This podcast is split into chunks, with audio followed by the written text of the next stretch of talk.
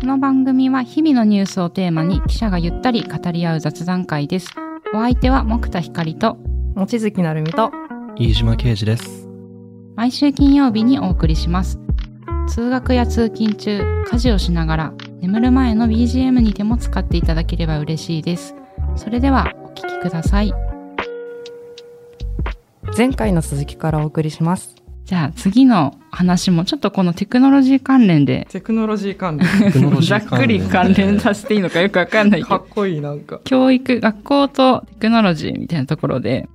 えっ、と、気になる記事があったんで、ぜひ紹介していきたいと思うんですけど、じゃあ、どうしようかな。先に私紹介していいですあか、じゃあお願いします。で私のは、体育×テクノロジーで学ぶ VR でハードル走、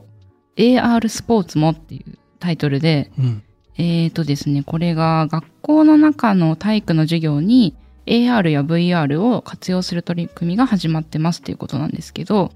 ままず AR と VR ってわわかる？いなんとやなーちょっとすぐには私く。は。そう、私もさ、うん、すぐにはちょっとピンすとこないかも。ぐにわからなくて、えーななんかイメージ VR はもうぜ、全部 VR み見えてるもの全部がバーチャルなイメージでなんか、あ、そうね。はい、AR はもうちょっとなんかこう見てるものにプラスしてるようなイメそうージがそう。そうそう。まなるほど。さにそう合ってます？合ってます、合ってます。VR は日本語で言うと仮想現実と言われてるので、まあ、なので全部 3D の世界が見えるという話で、すべてが CG でできた世界で、AR の方は拡張現実とかいうこの訳語 が、うんそう、よく考えたら面白い言葉だなと思ったんですけど、なんで現実世界も見えてるんだけど、そこにさらにこう CG を投影させたりしてるっていう、現実と CG が混じってるような世界を AR っていうみたいで、まあ、この両方ですね、これを体育の授業に活用する動きがありますよと。で、映像を通じて楽しみながら運動のイメージをつかんで苦手意識を減らしていこうっていう話なんですけど、えっ、と、この中でですね、まず1個目に紹介されてたのは、あ、これぜひ写真もですね、もしかしたらこの番組のサムネイルにつけれると思うので、ちょっと見ていただきたいんですけど、えー、子供たちがですね、VR ゴーグルをこうつけて校庭のとこにいるっていう写真が結構、あの、印象的だったんですけど、うんえーこれは東京都内の小学校で5年生の体育の授業なんですけど、えーハードル走の、えーイメージをつけてもらうためにその VR ゴーグルをみんなつけていると。でこれつけると何が見えるかっていうと自分がこうスタート地点に立ってるかのような目線の映像がまず出てきてで次々とハードルを飛んでいくような映像が続いていくと。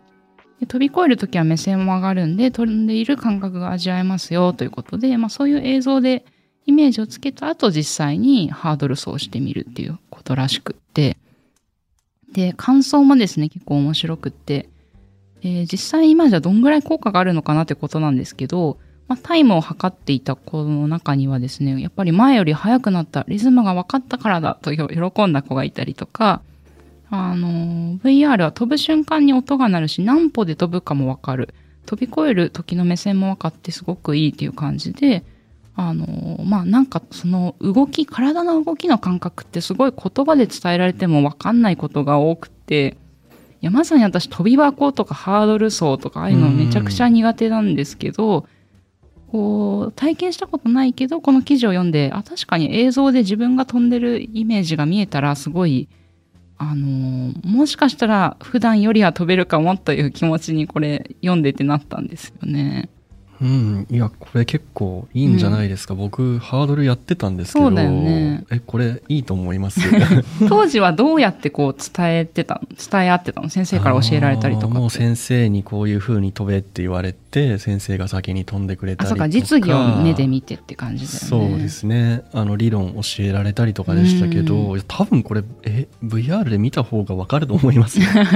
うん、ハードルってすごい目線が大事なんですよ。あのハードル走ってなんていうか飛ぶけど競うのはタイムだからすごうんうく珍しい競技で、普通陸上競技って飛ぶなら高く飛ぶか幅を飛ぶかっていう確そかに確かに。のジャンプってジャンプの質を問われるはずなのに、うん。ハードル走ってジャンプしながら目的は早くゴールに行くことだから、うん。ジャンプって実は小さい方がいいんですよ。ああ、なるべくこう、高く飛ぶと着地までだってうん1メートル飛んだら着地まで数秒かかっちゃうから、もううんハードルの上数ミリを行った方がいいから、そうなるとその目線って実は上がんない方がいいんですよ。走り高跳みたいにピョーンじゃなくって、うん。もう目線走ってる前屈姿勢みたいなまま頭の位置同じって言うんですけど、うん。飛んでるけど頭は下げてそのままもうすぐ着地して次行くっていうのが大事だから目線を VR で見たらきっとすごくこうだったんだってのが分かると思うんですよね。え遠くの方をまっすぐ見てるわけじゃないんだ。もうちょっと地面寄りなのかな遠くの方も見てます。どっちかっていうと、そうですね前を見てますね走ってるう時ん。前を見ててでピョンって飛んだらいけないしあとリズムが大事ってのもここに書いてる通うんうりん。でリズムがないとあの利き足って人によってあるからああどっちでこう踏み越えるかっていうのはあるんだ。あの歩に。幅安定させないとなんか今回右足次左足みたいなのって、うんなんかこうブレてくるからうんうん。遅くなるじゃないですか、だから飛んで123右足123右足みたいなリズムが大事なんでこれも音が鳴ったらすごい多分やりやすいと思います、へえすごいね VR うん。なるちゃんどうですか？こう飛び箱とかさハードル走系。確かにね。私もそんな全然あの運動得意じゃないんで、うん。あったら良いのかもしれないと思いつつ、うん。でもどうなんだろうね。うん。ちょっとこれ体験してみたいなって思いましたね読みながら。楽しそうですよね。そう。でもう一個ですね。後半には、えー高校静岡の高校の例があってこちらは、えっとえー AR 拡張現実ですね。を使った、えー波動っていうゲームゲームっていうか AR スポーツと言われてるものらしいんですけどそういうものを、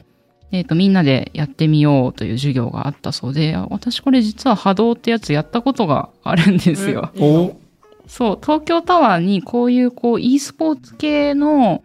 まあ、例えばボートレースとかも、あの、風を感じながら VR ゴーグルだったかな、ゴーグルをつけて、実際はその場動いてないんだけど、あの、映像でボートレースを本当にしてるような、あの、感覚が得られるようなものがあったへり、え。そう、あと高層ビルの間でこう射的をし合うみたいなのの、楽しそうですね。映像とともに楽しめるみたいな場所があって、そこでこの波動っていうのも、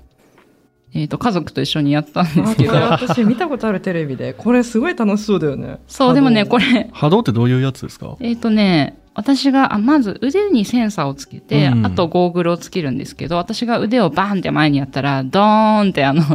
魔法玉みたいなのが発射されて、波動拳ってことですか？あそれかな。そうそうだと思う。それが相手にぶつけられるかどうかで点数を競っていくやつだったと思うんですけど。楽しそう。そう、あと盾みたいなのもね、なんか動きで出せるんですよ。ああなんか本当にゲームの中に入り込んだみたいな感じそうそう。だよねだからゴーグルをつけてると、まあ今だとなるちゃんの姿はもちろん見えるけど、ここで仮想の実際にはない弾が発射されて当たったりする。うブロックしたそうりそうそうそう。ん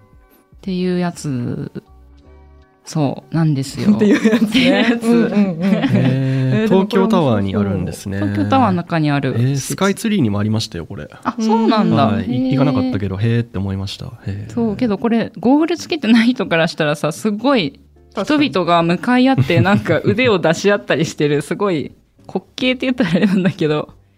わちゃわちゃしてる面白い、何が起こってるのかわからないんですけど。うん。しかしなぜ家族とそこに行ったの？なんでだったかな？何ノリだってなんか。遊びたいなということで。なるほどね。そうそう。まあでもね、これはさっきのハードル走とはまた逆だと思うんですけど、これ普通にスポーツできる人じゃないと、あそっか。あの、普通に弱いっていうの。あそうなのか。そうなのか。そう、なんかゲームだからといって、う。んあそっか。うん。体の動きは自分自身か。そう、だから来た球を避けるとかは自分の体だから、あのー普段の二次元でやってるゲームのにこうスティックでわーとか逃げたりとかできなくなるほどて、これはね、私普通に苦手だったの。あなんか、そうなんだそう。ドッジボールが、ちょっとこう、球が仮想現実になってるよって感じなんで。うんうん確かに でもなんかそのゲーム得意な人がこれだけはうまいとかありそうですけど、なんかドッジボール全然うまくないのに波動やったらなんかうまいみたいなちょっとありそうじゃないですか。あるかもね。でもボールの投げ方が特殊なやっぱゲームうん。なりのこう腕を前にバーンと出すっていうやり方だったと思うんで、うん。確かに。だからなんか運動苦手だと思ってても実はこれはうまかったとかね、楽しくなったらいいですよね。確かにね、うん腕力とかがもしかしたらそんなにいらないかも確かに、うん。しれないしね。いやそうだよね速度はだってそのなんていうの攻撃の速度はさ、うん。ボールだとこう生身じゃんこう生身だねまさにこう腕力が必要だけど、それがいらんいらないというかまた別の動きだった記憶があるな。そうだよねそう。まあでも今こういうの学校でやったりもするんだと思ってうん面白いなと思いました。テクノロジーだねテクノロジーうんそう。っていうちょっと面白い話とともに、えっ、と、もう一個テクノロジーの記事、ぜひ紹介してもらっていいですか？そうですね。こういうふうに学校とも ICT がすごい絡んできてるんだなっていうことで、あの、朝日新聞デジタル上に連載がありまして、えっ、と、データで子供は見えるのか、活用の最前線と課題っていう連載があって、あの、学校で実際 IT ってどういうふうに使われてるのっていうのが、うん。うんはい、何本も記事がありまして、と初回が子供の SOS は AI が救う心の天気検索履歴見える化の先はっていうことで、教育の効果は数字では測れないと長く言われてきた。けれども、えー今教育現場がその子供の成長を何か数値で見える化しようというふうに変わりつつあると。で、えー2017年の秋から全国に先がれあ先駆けて東京都渋谷区が小中学生一人一人にタブレット端末を配布したと、これありましたね。今もうすごい進んでますけど、で、えー昨年秋、えーっとえー端末を通じて得られた情報をグラフとか表として可視化する教育ダッシュボードと呼ばれる仕組みを導入したと。うんでこれその貸与したタブレット端末でどれぐらいどんなウェブサイトにアクセスしたかこういう履歴とか子どもたちが今の気持ちを晴れとか雨とかの天気のマークで毎日記録する心の天気っていうのを表示させたりうん。それからその困ってるのを早く発見するために自殺とかいじめとか特定のキーワードの検索数も可視化してる。で出血とか遅刻とか体力テストとかそういう調査結果も取り込んでその子どもたちの学習状況とか悩み関心っていうのを見える化しようと、うっん。ていうのが初回の記事で紹介されていましてその後あのいろいろ記事あるんですけども、うん。例えば第9回だったら集中度や感情脈拍や血流データで見える化っていうふうに書いてまして、うん。と埼玉県東部のあの鷲宮中学校があの舞台になってるんですけども1年3組の教室であの中学1年生みんなに、えっと、リストバンドをつけて、うんうん。リストバンド型の端末で授業中の脈拍を計測する実証,、えー実証研究を行ったと生徒の集中度脈拍から見える集中度っていうのが教員の端末に即座に反映されて一人ずつ波のグラフが現れる。うん。で上に波が揺れるとリラックスとか眠気。で下に触れると緊張とかストレス。っていうのが、えー見えてこれを見ながら、えー授業をやっていくっていう実証実験をした。っていうのがあるんですね。うん、だからこういう取り組みまあ実験段階でもありますけどもぱり教員の人手不足っていうのもあるし今までずっとその先生の経験と勘で見てきたものを、まあ IT で助けようっていう、うん。そういうまああの仕組みが出てきてるっていうのは一つあるのかなと思いつつそれでこう数字で見えるものってこうね子供ってそういうものなのかなっていうこうちょっとね、どういうふうに活かせるのかなっていう感じでもありますよねちょっと。うん朝日新聞。ポッドキャスト。忙しい時でも大事なニュースはチェックしたい。それなら朝日新聞デジタルの紙面ビューアーとポッドキャストはどう？紙面なら見出しの大きさで大事なニュースが一目でわかるしポッドキャストは通勤中でもながら聞きできるよ。いつでもどこでも。朝日新聞いやーこの前半の話だと、まあ、どれぐらいウェブサイトで何にアクセスしたかとかが全部こう分かるっていうことで、うん。えっと、子供たちにこれしちゃんとお知らせしてるのかなと思って読み進めたら渋谷区はまあ子供たち自身に対してもこの端末は学習活動のために使うもので利用履歴は教員が確認できるっていうことを伝えてますっていうことだったんですけどあのーなんかね自由に使いづらいっていうかあの、うんなんだろう、だから、あんまりこう先生に目をつけられそうなことは検索できない気になっててもって感じに私の場合なっちゃいそうだなと思って。うんんまあこの端末ではなんかまあそうね。知られていいものをっていうやればいいんだろうけどね。感じしますけどうんなんかこの心の天気っうんうんてそのねその自分の心のき状態を毎日記録するっていう晴れとか雨とかっていうのもあるらしいんですけど、うん、まあこれもある種自己申告なのでこれでまあ見える部分もあるのかなと思いつつ、うん。ちょっとねその子供でもこうませてる子だったらこう先生にねこうそれこそまた先生の気持ち考えてつけちゃったりしそうだなって、うん。うん。確かにコメントプラスの末富薫さん日本大学の先生がまさにこの心の天気っていうのは先生に目をつけられると面倒くさいから適当に答えておこうっていうふうに回答する生徒も増えていきますという感じで。ねえなかなか。うーん。いやーいや僕そうだろうなってなんか自分だったら 真面目につけうん。そうだなうん。まあもちろんそのツールとしてねどんどんあの便利になっていくと思うんですけど、ういんや僕なんか多分脈拍測られたらずっと寝寝てると思いますうんなんなら今仕事中でもねなんか集中度低いって出そうですけど今リストバリストバンドつけつけられたらいやーリストバンド私だったら嫌だなうーんなんか脈拍とかね知られたくないなえ望月さんだったら嫌ですか？脈拍測られるの。そうだね。あの私あのそれこそ今その連載の他のいろんな記事とか見てたけど、そのスマートウォッチってああるじゃうんない、うんあれってうん。脈取れたりするよね、はい、アップルウォッチとか。そうそう、はい、私最初一瞬あれあかっけえ未来って思ってたんだけど、うん。やっぱちょっと気持ち悪い気持ち悪いっていうか怖いなって思っちゃって自分のそのなんていうの脈拍だったりどこにいたかとかだったりまあいろんな多分設定はできるんだろうけど、うん。なんかそれが嫌だなって思っちゃってやっぱ使わなくなっちゃったんだよね。私が聞いたやつじゃん。そうそう 最初私がスイカもあれ搭載できたからピッてするのが良くて買ったけども使ってなかったのがあってそれをモッチーにね買い取ってもらったんだよ、ね、そうそうそうそう 譲り受けたんですよ。けど使わなくなった。そう使わないっていうかなんかやっぱなんだろう、まあ、スマホもね、まあ、もちろん毎日使ってはいるけど、なんだろうなんかその特にこう生体データっていうかなんかそれが常に捉えてるって感じがあこれはまあ教育現場とはちょっと離れるけれど、うん。ちょっとやだなっていうのを思っていたらこの連載の第8回で、まあ、AI 導入の落とし穴人手不足のが学校や児相で本末転倒な DX もということで、まあ、そのこういったあのデータ連携学校や自治体のデータ連携だったりそのと取り組みっていうのを、まあ、その現場では人手不足解消の期待の声もあるけれども、うん。だけどちょっと落とし穴もあるんじゃないということで横浜市立大の中西名誉教授がまあいろいろとこう話している中の一環で私はちょっと気になったこうフレーズがその生体データ収集居心地の悪さあるうちにっていうちょっとこう込み出しがあってですね。これちょっとすごいかいつまんでとかちょっとあの記事のかいつまんで話すけどなんか、えー、と心拍数や、えー表情などの子どもの生体データを、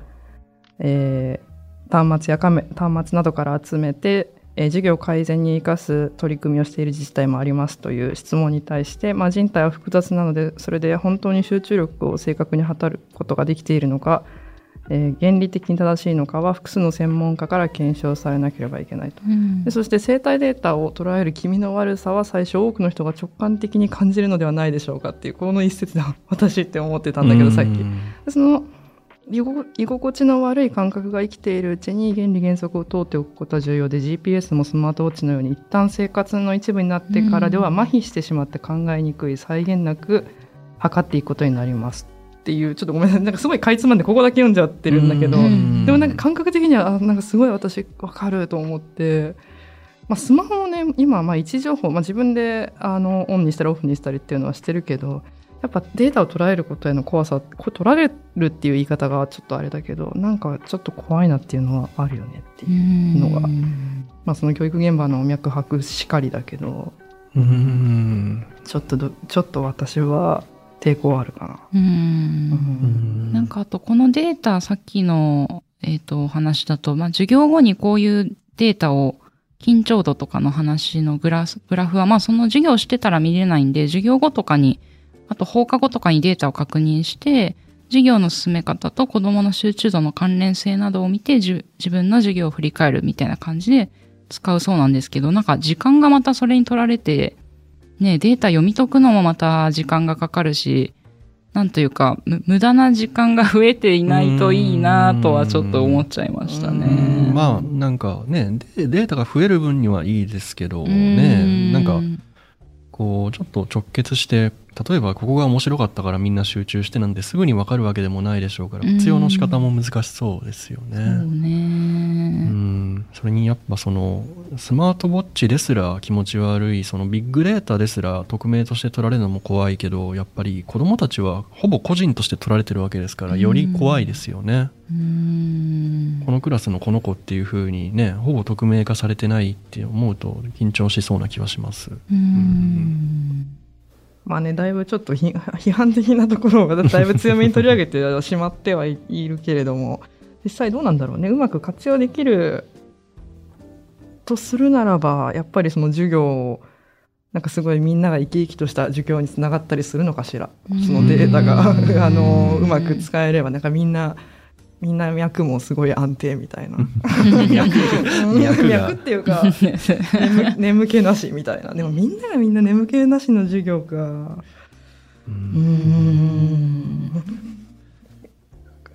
眠ってもいいんじゃないとか言ったらもう、いやまあそれはもう元も子もないけど、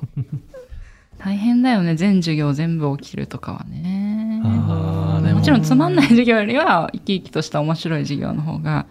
いいというのはありますけれど。なんか結局均一化される感じがするんだよな。うーんどうなんだろうね。うん。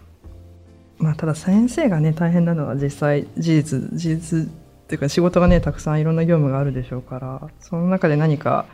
楽になるならいいけどねっていう気はするけどねもちろんなんかアシストとしてどんどんね発展していってほしいですよねうん。こういうツールが。うん。なんかこれも結構こうあの批判的というかあれですけど第10その連載の第10回は授業中に内緒話ができなくなるっていう風にうん。その問題提起するような回になっていって、うん。中央学院大の谷口准教授のお話なんですけども、まあ、デジタル化していくとさっきのその確一化っていう話にもなってくると思うんですけどもやっぱデータ取れるのってその数値に見えるところであって、うんでも学校って実は授業中にこっそり漫画の話したりとか まあ確かに手紙とか回してるよな。してたわなんかそういうのってまあデータに残らないじゃないですか。うんその、えっと、学校にはまあ空白地帯があって、それが減ってしまうのではないかって先生、この先生はあの言っていて、なるほどねまあデータ活用が、その今先生ってすごい教職って大変だから、教職のその現場の全部経験と勘で全部の子供を見ろっていうのを補うのはいいんだけど、その授業中に子供たちがこそこそ話していて、それはまあ授業と関係ないかもしれないし、授業にかあの刺激を受けた会話かもしれないけど、それってまあ本当に悪いことかどうかはわからないというか、学校にいてそのこそこそ話したりしてリフレッシュすることもあるかもしれない。うん。データによってつかめない領域っていうのもあるのに全部データによってつかめたらちょっと学校が子供にとってしんどい場になるのではないかっていうことをこの准教授の先生言っていてこれ読んで僕あ確かになって思ったんですよね。そのコロナになってコロナの時ってこうオンライン授業になっうん。てすごく、あのしんどいと思う子たちがいっぱいいたじゃないですか。やっぱ全部オンライン授業でやってるとそのそのここでいう空白地帯って生まれないというか、うん。まあ、逆に空白ばっかりかもしれないですけど なんかちょっと学校の価値ってこう子供が実際にその場に集まってなんかまあ寝たり雑談したりもしながら、うん。なんかこう一緒に時間を過ごすこと自体に価値がある気もしますよねなんか、うんだから全部を数値化するっていうのはやっぱり多分ねできないんじゃないかなっていう気はしますようね。んうん。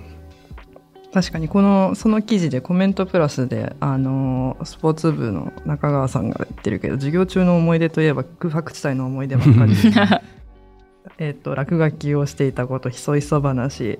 鉛筆くるくる練習などなど。いやでも本当そうだなって。まあそう本当そうだ授業も覚えてはいるけど。いやまあでもそうっす思いね出っていうと授業の、まあ、内容はねそれはちょっとだいぶもう抜けてますけど。確かにそうだよなって落書きしてたなとかね。うん。確かにそう言われたら授業より先生の脱線した話の方が覚えてません？あ脱線話ね。そうだよね。うん確かにそっちの方が面白かったり確かにするんだよな。脱線話は覚えてるな。う、ん。うんなんかあこんな先生いるんだみたいな感じでなんか。